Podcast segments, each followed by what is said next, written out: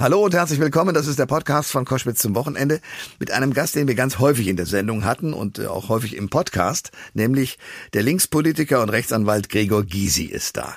Und wir müssen natürlich darüber reden, dass die Linkspartei sich zumindest im Deutschen Bundestag auflöst. Zumindest der Fraktionsstatus ist flöten gegangen. Warum? Weil Sarah Wagenknecht austritt, äh, die Mandate aber leider alle mitnimmt und zwar mit Komplizinnen und Komplizen und eine neue Partei gründen will. Daraufhin hat die Linkspartei den Fraktionsstatus verloren, weil man braucht eine bestimmte Menge an Politikerinnen und Politikern, damit dieser Status erhalten bleiben kann. Wie sieht Gregor Gysi das? Ist er gescheitert an den Gesprächen oder in den Gesprächen mit Sarah Wagenknecht? Und wie sieht er außerdem nebenan, weil die Linkspartei ja zum Teil da auch sehr interessante Positionen vertritt, wie sieht er die beiden Konflikte, der Angriffskrieg von Wladimir Putin auf die Ukraine und dieser Terroranschlag der Hamas auf Israel? Wie schätzt er das ein und wo sieht er möglicherweise auch Lösungen? Die Antworten in diesem Podcast. Der Thomas Koschwitz Podcast. Koschwitz zum Wochenende, jetzt mit dem größten rhetorischen Talent der Linkspartei, Gregor Gysi. Herzlich willkommen. Ich grüße Sie. Am vergangenen Dienstag hat äh, die Partei Die Linke beschlossen, den Fraktions, äh, die Fraktion aufzulösen. Ähm, wie böse oder wie traurig sind Sie über Sarah Wagenknecht auf einer, ja, sagen wir mal, Range von eins bis zehn? Naja, ich habe einfach versucht, es zu verhindern. Das ist nun nicht gegangen, nun soll sie ihren Weg gehen. Jetzt habe ich gar nicht mehr eins bis zehn, das ist für mich abgeschlossen. Die Fraktion wird aufgelöst, wir müssen Leute entlassen, wir haben weniger Geld, alles klar. Aber wir versuchen, eine Gruppe zu werden und daraus wieder eine Chance zu machen. Ich bin ja mein Zweckoptimist und schaue deshalb nach vorne. Ja, trotzdem frage ich mich natürlich, Sie haben ja äh, rhetorisch, wie gesagt, einiges äh, drauf. Warum ist es nicht gelungen, Sarah Wagenknecht von ihrem Weg abzubringen äh, und die Partei zu verlassen? Naja, wir waren uns ja schon fast einig, Sarah und ich. Und dann kam die Kundgebung, die Friedenskundgebung. Und da trennten sich die Wege, also nicht von mir, ich habe die ja mit unterschrieben. Und äh, seitdem wollte sie nicht mehr. Und das war dann auch nicht mehr zu reparieren, zumal sie in so einer Gruppe drin war, die sie immer zu drängte, doch diesen Weg zu gehen, eine neue Partei zu gründen. Das kann man ja machen, nur dann darf man die Mandate nicht mitnehmen. Die haben sie ja für die Linkspartei bekommen und nicht für eine neue Partei. Aber das hat sie nicht interessiert. Sie nehmen die Mandate eben mit. Äh, die Friedensdemo, das, war das die Veranstaltung, wo auch Alice Schwarzer aufgetreten ist? Meinen Richtig, die? Ja. die war es. Und da hat sich meine Parteiführung durcheinander bringen lassen von den Medien, die immer gesagt haben, da kommen so viele AfD-Leute hin. Ich habe ihnen gesagt, bei einer Kundgebung kann man nie regulieren, wer hinkommt. Aber als Veranstaltungsleiter kannst du sagen, welche Fahnen nicht erlaubt sind, welche Sprüche nicht erlaubt sind. Das kannst du alles durchsetzen, auch mit Hilfe der Polizei. Und das ist ja auch durchgesetzt worden. Es gab da ja keine AfD-Symbolik. Und das hat sie eben verunsichert. Und das hat dann wiederum Sarah geärgert, na, und so weiter und so weiter. Aber nun ist, sage ich mal, dieses Essen gegessen. Hm? Hm. Gregor Gysi, der ehemalige auch Fraktionschef der Linkspartei, äh, ist bei Koschwitz zum Wochenende und wir sprechen darüber, dass die Fraktion nun aufgelöst wurde und man als Gruppe versucht weiterzukommen. Ähm, liegt es nicht auch an der Partei selber, dass sie Chancen hat verstreichen lassen? Ich erinnere mich an Dinge, Oskar Lafontaine und Sie waren, glaube ich, gemeinsam Fraktionsvorsitzende und äh, die Möglichkeit einer Koalition mit der SPD wurde ausgeschlossen, weil natürlich Hartz IV und äh, die Agenda 2010 eine Rolle spielten oder auch die Anbindung an äh, die Westmächte. Das alles hat Ihnen nicht gefallen. Nein, das hat uns nicht geschadet, weil wir eine eigenständige Position haben. In meiner Partei gab es jetzt eine Selbstbeschäftigung, so ein Denunziationsklima, also ein Artikel gegen ein Mitglied äh, meiner Partei, da kommen ja die Infos immer von einem anderen Mitglied. Das andere Mitglied vergisst bloß, dass es dieses Mitglied irgendwann auch erwischt. Hm. Ich hoffe, dass wir das jetzt alles überwinden. Und außerdem äh, eine Partei eine Existenzkrise darf kein Laden für die tausend kleinen Dinge sein. Wir müssen uns auf fünf Fragen konzentrieren. Reale Friedenspolitik, mehr soziale Gerechtigkeit, einschließlich Steuergerechtigkeit, ökologische Nachhaltigkeit, immer in sozialer Verantwortung. Viertens die Gleichstellung von Frau und Mann und fünftens die Gleichstellung von Ost und West. Das müssen unsere Themen sein. Und wenn wir da richtig anpacken, können wir auch wieder an Zustimmung gewinnen. Ähm, Sie selbst sind ja vor allen Dingen jetzt als Rechtsanwalt tätig und gar nicht mehr aktiv äh, in dieser Partei, oder sehe ich das falsch? Nee, ich mache jetzt sogar etwas, was ich schon seit Jahren nicht gemacht habe, überall Parteiversammlung. Und das macht den Leuten Spaß und mir auch, wo ich alles erkläre. Nein, in erster Linie bin ich Politiker, aber Sie haben recht, ich bin auch Rechtsanwalt, ich bin auch Moderator, ich bin jetzt ja auch Podcaster und ich bin Autor. Und das reicht mit 75 Jahren. Absolut. Trotzdem, wenn Sie sagen, ich bin ja ein optimistischer Mensch, ich sehe Chancen auch als Gruppe von der Linkspartei. Ich meine, was Sie ja hingekriegt haben in dieser Opposition, auch äh, noch als Sie Fraktion sozusagen noch bestand, war ja auf Themen hinzuweisen und abzufragen, die die Regierungsparteien äh, tatsächlich auch geärgert haben. Werden Sie das fortsetzen? Ja, ja na klar. Ich sage Ihnen mal ein Beispiel. Also die Menschen im Osten haben 30 Jahre lang für die gleiche Arbeit in längerer Arbeitszeit weniger Lohn bezogen. Das führt dazu, dass sie die nächsten 30 Jahre eine niedrigere Rente für die gleiche Arbeit bekommen. Das geht nicht. Da muss es doch eine Fraktion geben, die Zuschläge beantragt und natürlich die Regierenden damit ärgert, indem wir immer wieder darauf hinweisen. Äh, aber nicht nur das, sondern eben für die Grundsicherung ist jetzt nicht ausreichend Geld da, das 9 49-Euro-Ticket, worauf viele angewiesen sind, ist in Zweifel.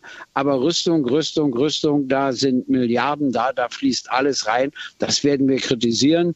Und äh, das Wichtigste in der Opposition besteht immer darin, dass man versucht, den Zeitgeist zu verändern.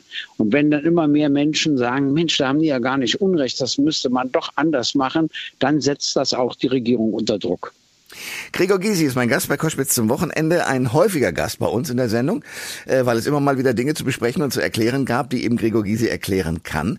Erzählen Sie mir, wie Ihre Position ist in diesen beiden furchtbaren Ereignissen. Einerseits der Überfall von Wladimir Putin auf die Ukraine, andererseits der furchtbare Terroranschlag der Hamas auf Israel.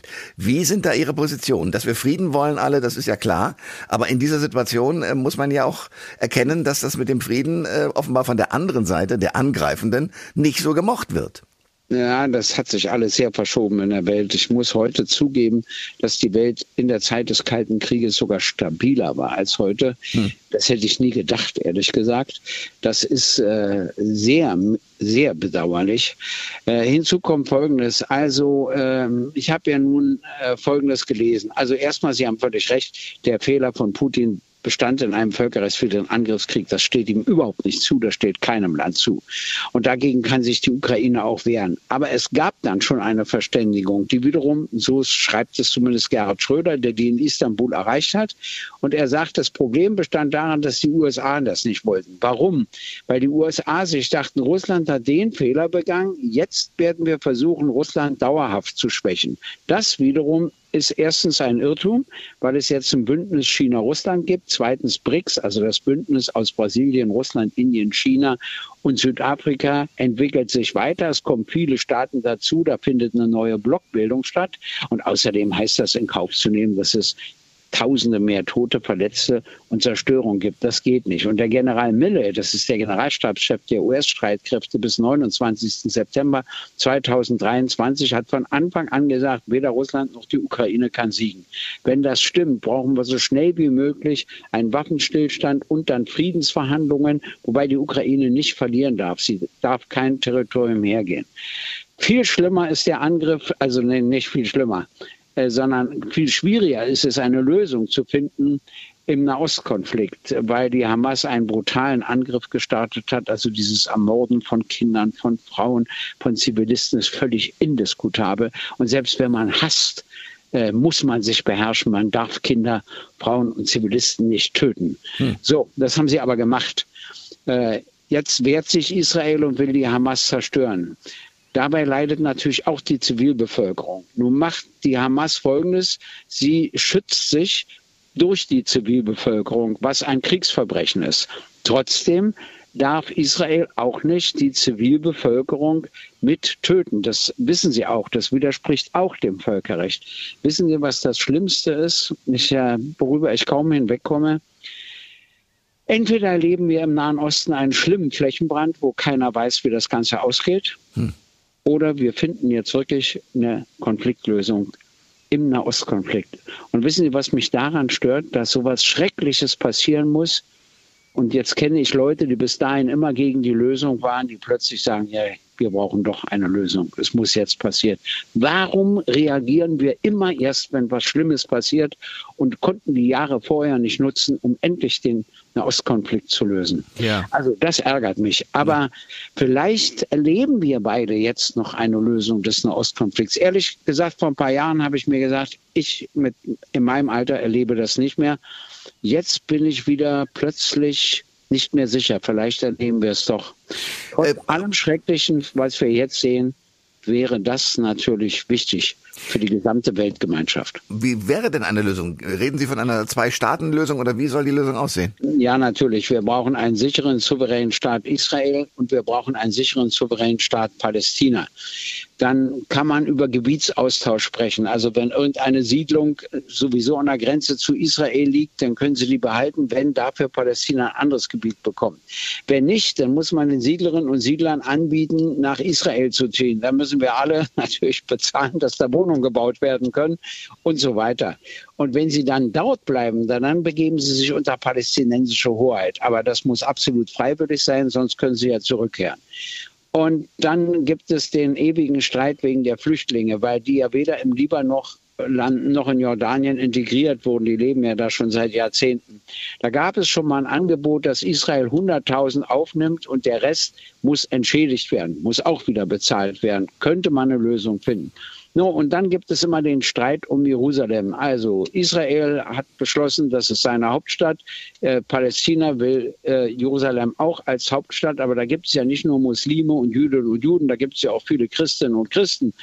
Also sage ich mir, entweder einigen sie sich, die können ja sagen, es ist die Hauptstadt beider Länder, oder ein Teil kriegt äh, Palästina, den anderen Teil kriegt Israel, oder es kommt unter internationale Verwaltung und die internationale Verwaltung von der UNO beteiligt dann natürlich auch Palästinenserinnen und Palästinenser und Israelis an der Verantwortung für die Stadt. Ähm, dann braucht man so einen Bürgermeister, also so einen Typen wie mich, nicht mich selbst, so einen, der nicht glaubt und ja. sagt, ich behandle alle Religionen gleich. Ja. Ja, und da, der Papst hat ja selbst auch so einen Vorschlag gemacht, der in diese Richtung geht. Ja. Ich könnte mir sie da vorstellen, aber ich sehe schon, das äh, werden wir beide, glaube ich, nicht mehr erleben. Gregor Gysi, danke ja. für das Gespräch. Bitteschön. Alle Informationen zur Sendung gibt es online auf thomas-koschwitz.de.